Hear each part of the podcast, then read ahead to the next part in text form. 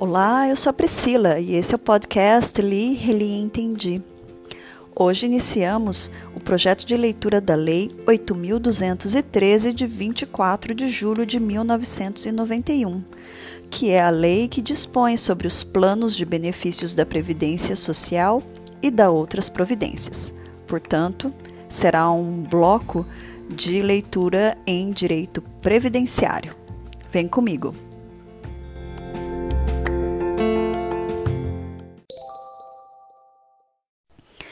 Trazendo sempre, antes do início da leitura da lei, é, aquela visão geral, né, a visão mais panorâmica de toda a legislação. Então, a Lei 8.213 de 91, ela é dividida em quatro títulos. O primeiro título é da finalidade e dos princípios básicos da Previdência Social. O título 2 fala do plano de benefícios né, da Previdência Social. O título 3 do regime geral e o título 4 traz as disposições finais e transitórias. É, como nós vamos ver durante a nossa leitura, o título 3 é o que vai nos tomar mais tempo, porque, como ele trata do regime geral de previdência social, ele vai ser subdividido em dois capítulos, né? O capítulo 1 vai falar quem são os beneficiários, o capítulo 2 vai, vai explicar as prestações em geral, e aí vem as subseções e as, as sessões, na verdade, e depois as subseções, explicando as espécies, períodos de carência, cálculo, salário de benefício, entre outras, é, outros outros detalhes. Né? Então, é mais ou menos esse o esqueleto da lei e vamos começar a ler a lei propriamente dita. Lei 8.213, de 24 de julho de 1991. Título 1. Da finalidade e dos princípios básicos da Previdência Social. Artigo 1. A Previdência Social, mediante contribuição, tem por fim assegurar aos seus beneficiários meios indispensáveis de manutenção por motivo de incapacidade, desemprego involuntário, idade avançada, tempo de serviço, encargos familiares e prisão ou morte daqueles de quem dependiam economicamente. Artigo 2. A Previdência Social rege-se pelos seguintes princípios e objetivos. Inciso 1 universalidade de participação nos planos previdenciários. Inciso 2, uniformidade e equivalência dos benefícios e serviços às populações urbanas e rurais. Inciso 3, seletividade e distributividade na prestação dos benefícios. Inciso 4, cálculo dos benefícios considerando-se os salários de contribuição corrigidos monetariamente. Inciso 5. Irredutibilidade do valor dos benefícios de forma a preservar-lhes o poder aquisitivo. Inciso 6. Valor da renda mensal dos benefícios substitutos do salário de contribuição ou do rendimento do trabalho do segurado não inferior ao do salário mínimo. Inciso 7 previdência complementar facultativa, custeada por contribuição adicional. Inciso 8. Caráter democrático e descentralizado da gestão administrativa, com a participação do governo e da comunidade, em especial de trabalhadores em atividade, empregadores e aposentados. Parágrafo único. A participação referida no inciso 8 deste artigo será efetivada a nível federal, estadual e municipal. Artigo 3. Fica instituído o Conselho Nacional de Previdência Social, CNPS, órgão superior de deliberação colegiada, que terá como membros: inciso 1, seis representantes do governo federal.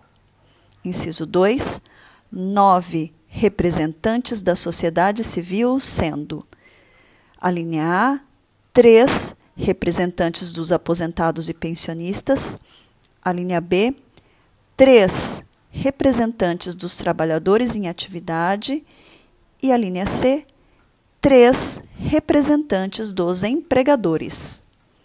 Parágrafo 1.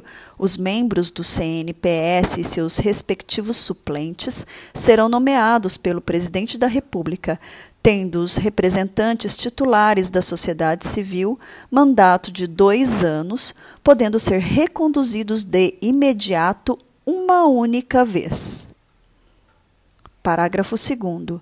Os representantes dos trabalhadores em atividade, dos aposentados, dos empregadores e seus respectivos suplentes serão indicados pelas centrais sindicais e confederações nacionais.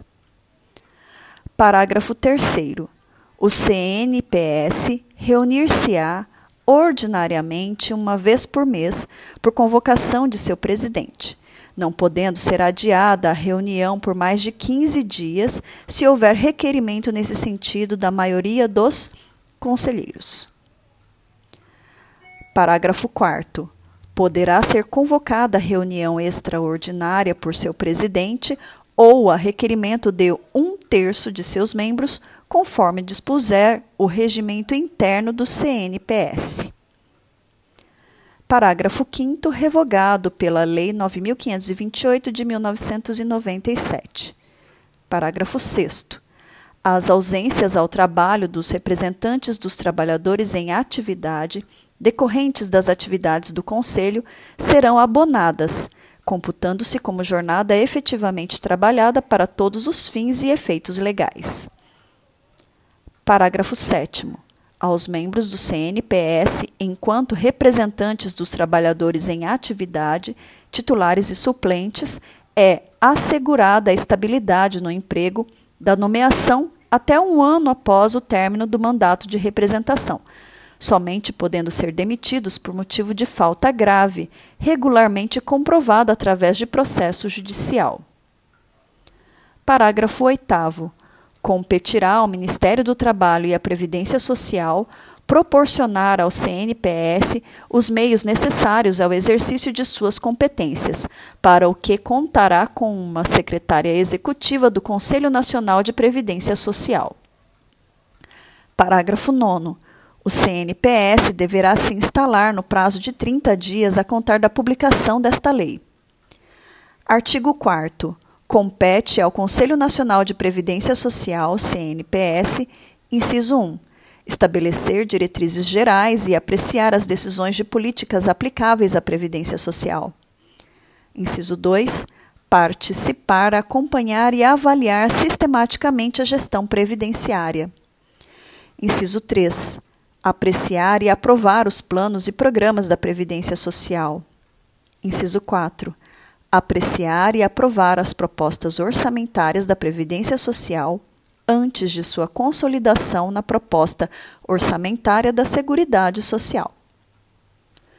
Inciso 5. Acompanhar e apreciar, através de relatórios gerenciais por ele, por ele definidos, a execução dos planos, programas e orçamentos no âmbito da Previdência Social. Inciso 6 acompanhar a aplicação da legislação pertinente à previdência social. Inciso 7. Apreciar a prestação de contas anual a ser remetida ao Tribunal de Contas da União, podendo, se for necessário, contratar a auditoria externa. Inciso 8.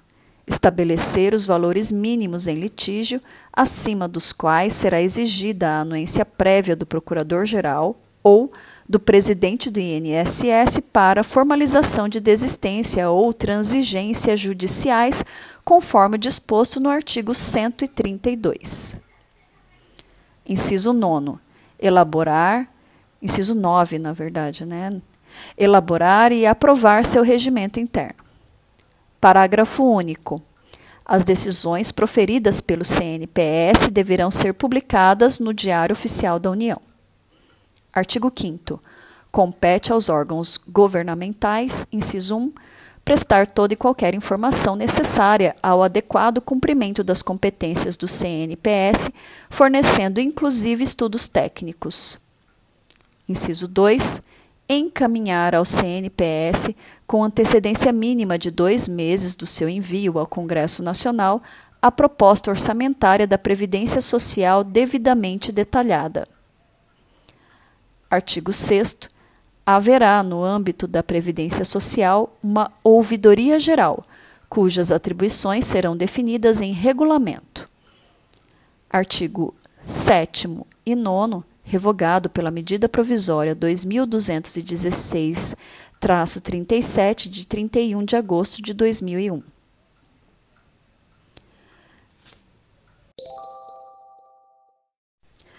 Título 2 do Plano de Benefícios da Previdência Social. Capítulo único dos regimes de previdência social. Artigo 9. A previdência social compreende: inciso 1, o regime geral de previdência social, inciso 2, o regime facultativo complementar de previdência social.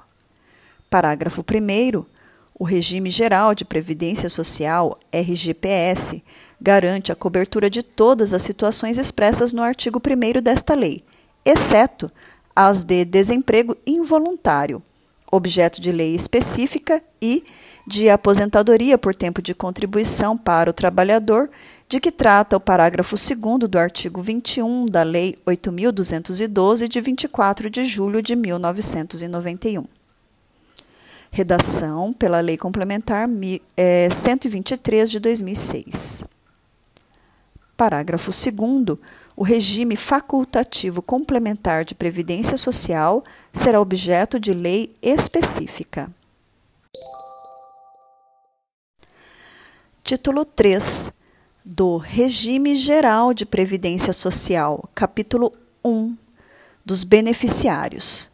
Artigo 10 os beneficiários do regime geral de previdência social classificam-se como segurados e dependentes nos termos das seções 1 e 2 deste capítulo.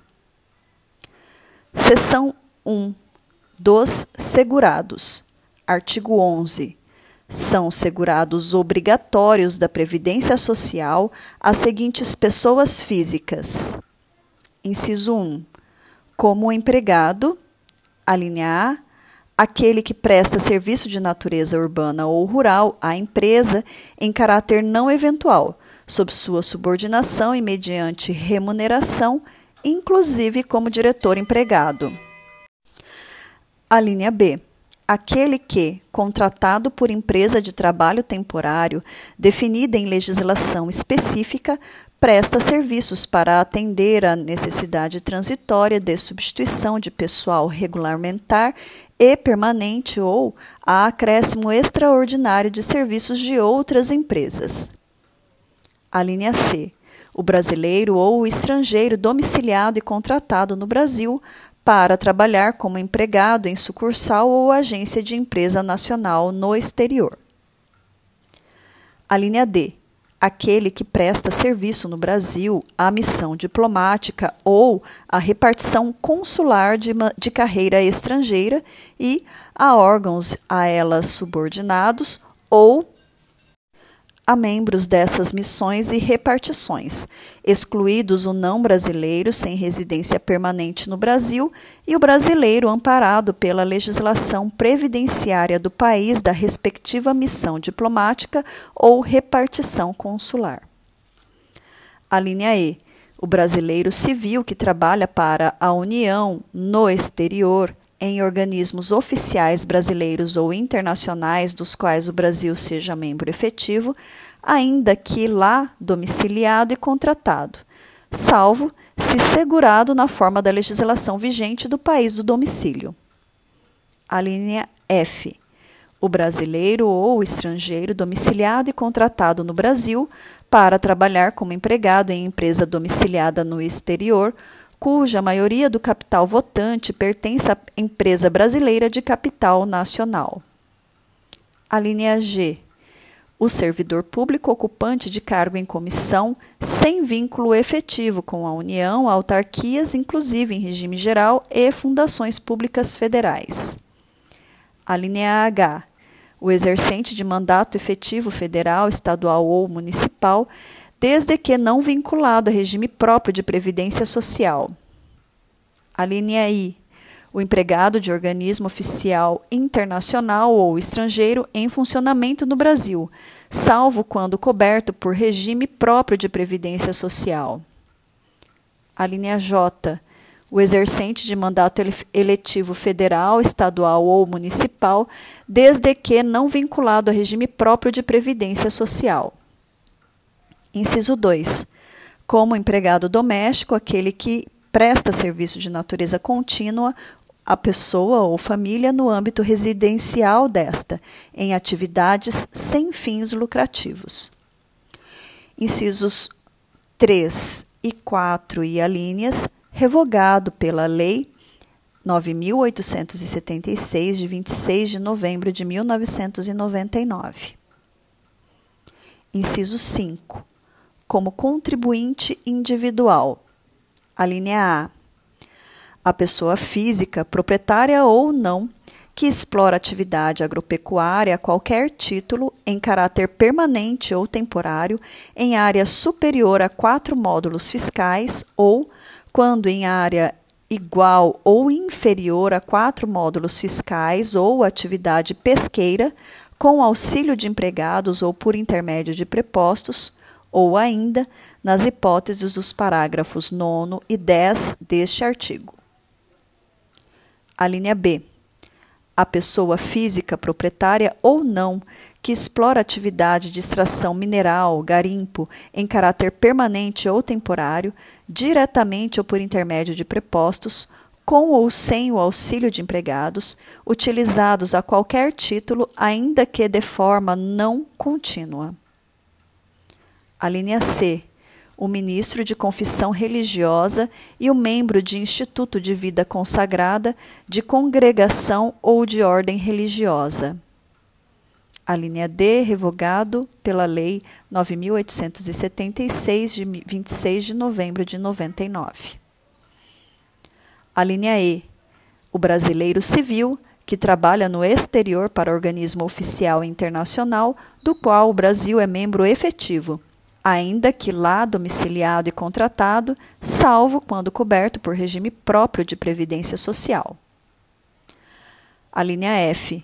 O titular de firma individual urbana ou rural, o diretor não empregado e o membro de conselho de administração de sociedade anônima, o sócio solidário, o sócio de indústria, o sócio gerente e o sócio cotista, que recebam remuneração decorrente de seu trabalho em empresa urbana ou rural, e o associado eleito para cargo de direção em cooperativa, associação ou entidade de qualquer natureza ou finalidade, bem como o síndico ou administrador eleito para exercer atividade de direção condominial, desde que recebam remuneração. A linha G. Quem presta serviço de natureza urbana ou rural tem caráter eventual a uma ou mais empresas sem relação de emprego. A linha H. A pessoa física que exerce por conta própria atividade econômica de natureza urbana com fins lucrativos ou não. Inciso 6. Como trabalhador avulso, quem presta a diversas empresas, sem vínculo empregatício, serviço de natureza urbana ou rural definidos no regulamento. Inciso 7.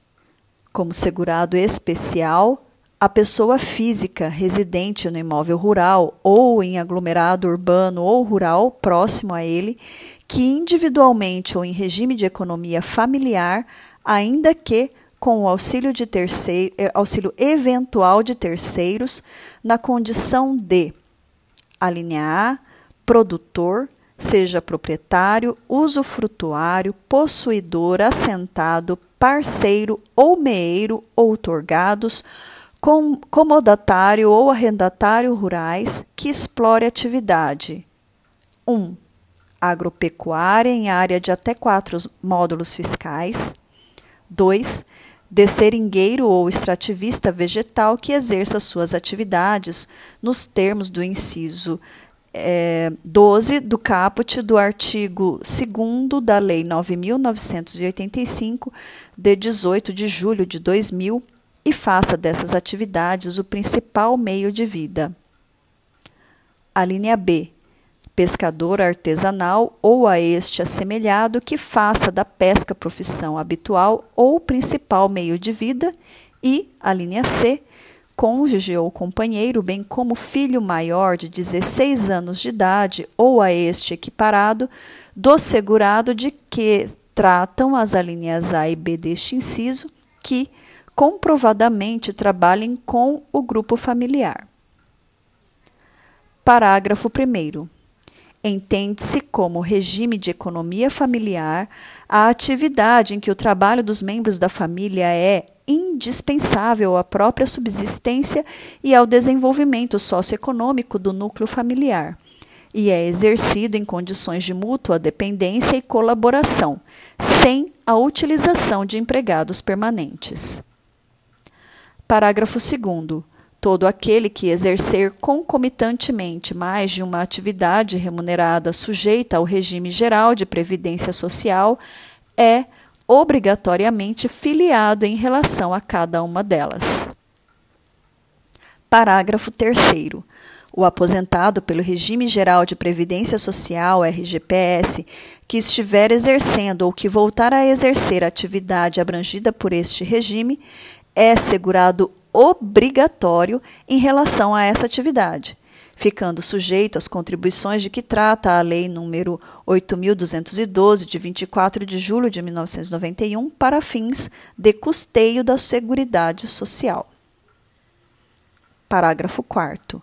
O dirigente sindical dura, mantém, durante o exercício do mandato eletivo, o mesmo enquadramento no regime geral de previdência social, RGPS, de antes da investidura.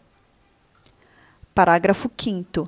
Aplica-se o disposto na linha G do inciso 1 do caput ao ocupante de cargo de ministro de Estado, de secretário estadual, distrital ou municipal, sem vínculo efetivo com a União estados, Distrito Federal e municípios, suas autarquias, ainda que em regime especial e fundações. Parágrafo 6. Para serem considerados segurados especiais, o cônjuge, o companheiro e os filhos maiores de 16 anos ou os a estes equiparados deverão ser, ter participação ativa nas atividades rurais do grupo familiar. Parágrafo 7. O grupo familiar poderá utilizar-se de empregados contratados por prazo determinado ou de trabalhador de que trata a linha G do inciso 5 do caput. A razão de no máximo 120 pessoas por dia do ano civil, no ano civil, em períodos corridos ou intercalados, ou ainda por tempo equivalente em horas de trabalho não sendo computado nesse caso o período de afastamento em decorrência da percepção de auxílio-doença. Parágrafo 8. Não descaracteriza a condição de segurado especial.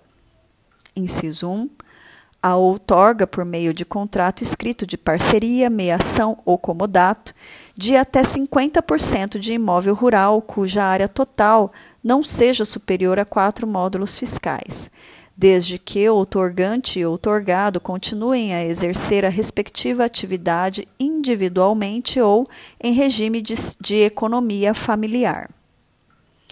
Inciso 2.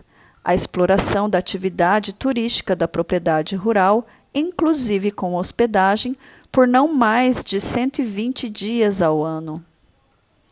Inciso 3 a participação em plano de previdência complementar instituído por entidade classista a que seja associado em razão da condição de trabalhador rural ou de produtor rural em regime de economia familiar. E, inciso 4, ser beneficiário ou fazer parte de grupo familiar que tenha algum componente que seja beneficiário de programa assistencial oficial de governo. Inciso 5.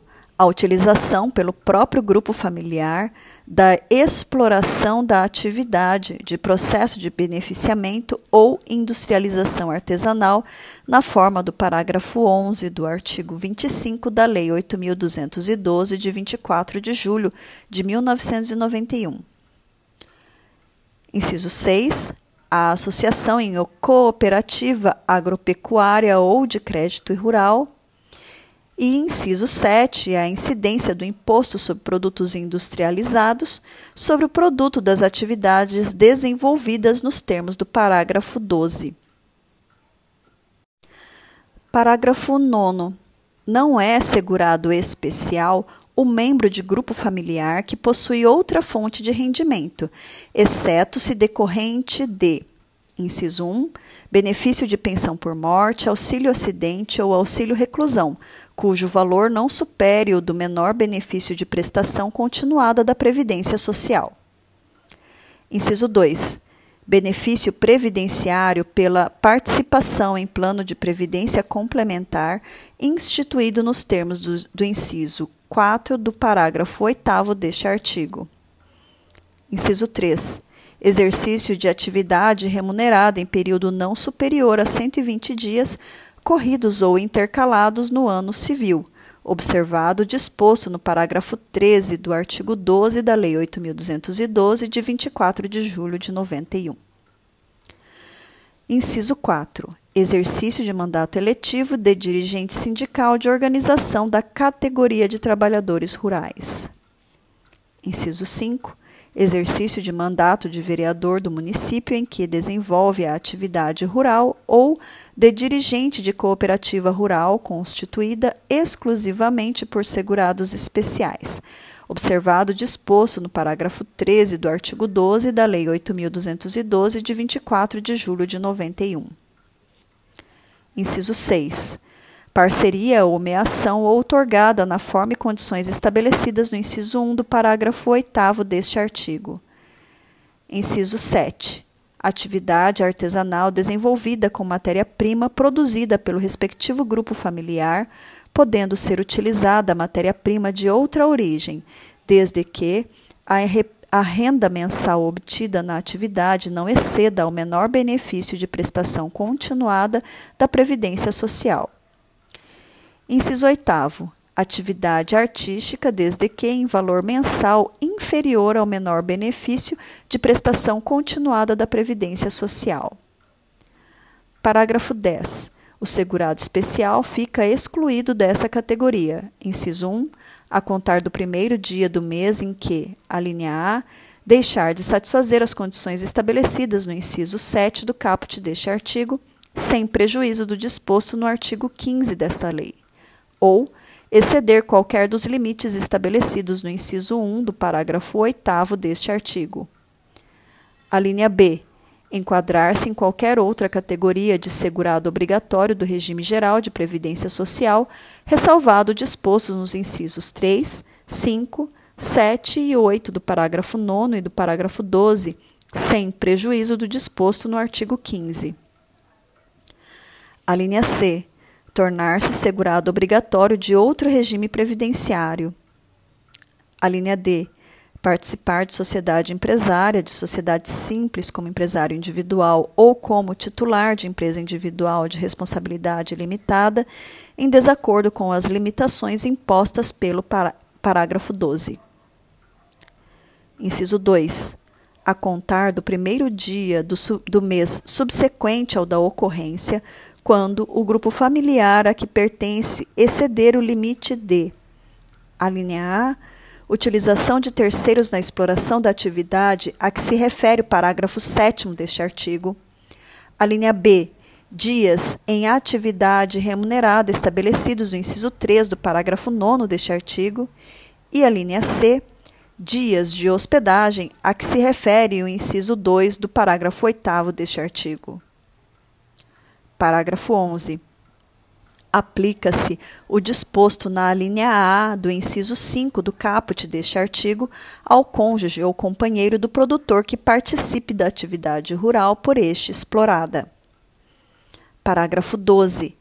A participação do segurado especial em sociedade empresária, em sociedade simples, como empresário individual ou como titular de empresa individual de responsabilidade limitada, de objeto ou âmbito agrícola, agroindustrial ou agroturístico, considerada microempresa nos termos da Lei Complementar 123 de 14 de dezembro de 2006, não o exclui de tal categoria previdenciária desde que mantido o exercício da sua atividade rural na forma do inciso 7 do caput e do parágrafo 1.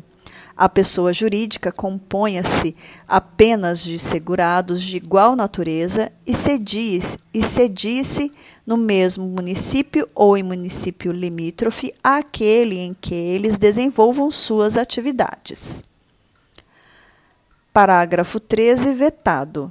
Artigo 12. O servidor civil, ocupante de cargo efetivo ou o militar da União, dos Estados, do Distrito Federal ou dos municípios, bem como o das respectivas autarquias e fundações, são excluídos do regime geral de previdência social consubstanciado nesta lei, desde que amparados por regime próprio de previdência social. Parágrafo 1 caso o servidor ou o militar venham a exercer concomitantemente uma ou mais atividades abrangidas pelo regime geral de previdência social, tornar-se-ão segurados obrigatórios em relação a essas atividades. Parágrafo 2 Caso o servidor ou o militar amparados por regime próprio de previdência social sejam requisitados para outro órgão ou entidade cujo regime previdenciário não permita a afiliação nessa condição, permanecerão vinculados ao regime de origem, obedecidas as regras que cada ente estabeleça acerca de sua contribuição. Artigo 13. É segurado facultativo o maior de 14 anos que se filiar ao regime geral de previdência social mediante contribuição desde que não incluído nas disposições do artigo 11. Artigo 14. Consideram-se: inciso 1, empresa.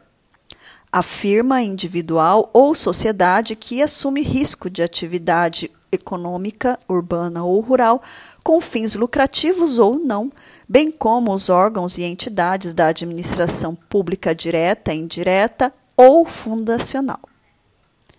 Inciso 2. Empregador doméstico. A pessoa ou família que admite a seu serviço, sem finalidade lucrativa, empregador, empregado doméstico. Parágrafo único. Equiparam-se à empresa para os efeitos desta lei o contribuinte individual e a pessoa física na condição de proprietário ou dono de obra de construção civil em relação ao assegurado que lhe presta serviço bem como a cooperativa, a associação ou entidade de qualquer natureza ou finalidade, a missão diplomática e a repartição consular de carreiras estrangeiras. Artigo 15. Mantém a qualidade de segurado independentemente de contribuições. Inciso 1. Sem limite de prazo quem está no gozo de benefício, exceto do auxílio acidente. A redação deste inciso foi dada pela Lei 13.846 de 2019. Inciso 2. Até 12 meses após a cessação das contribuições, o segurado que deixar de exercer atividade remunerada abrangida pela Previdência Social ou estiver suspenso ou licenciado sem remuneração.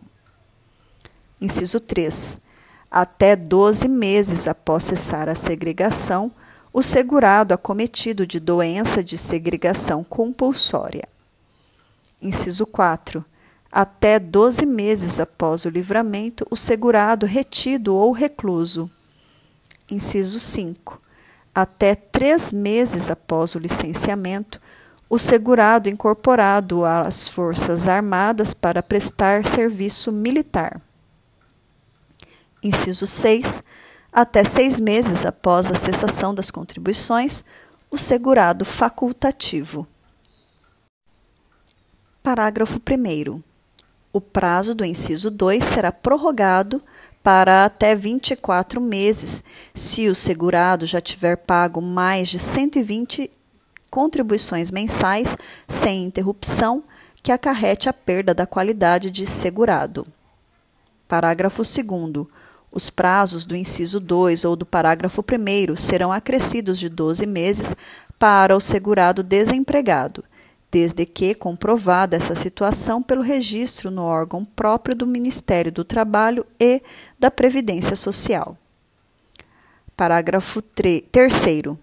Durante os prazos deste artigo, o segurado conserva todos os seus direitos perante a Previdência Social. Parágrafo 4. A perda da qualidade de segurado ocorrerá no dia seguinte ao do término do prazo fixado no plano de custeio da Seguridade Social para recolhimento da contribuição referente ao mês imediatamente posterior ao do igual ao do final dos prazos fixados neste artigo e seus parágrafos.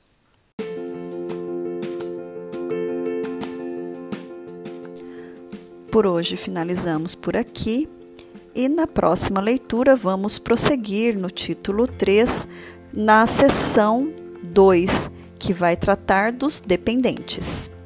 Até lá!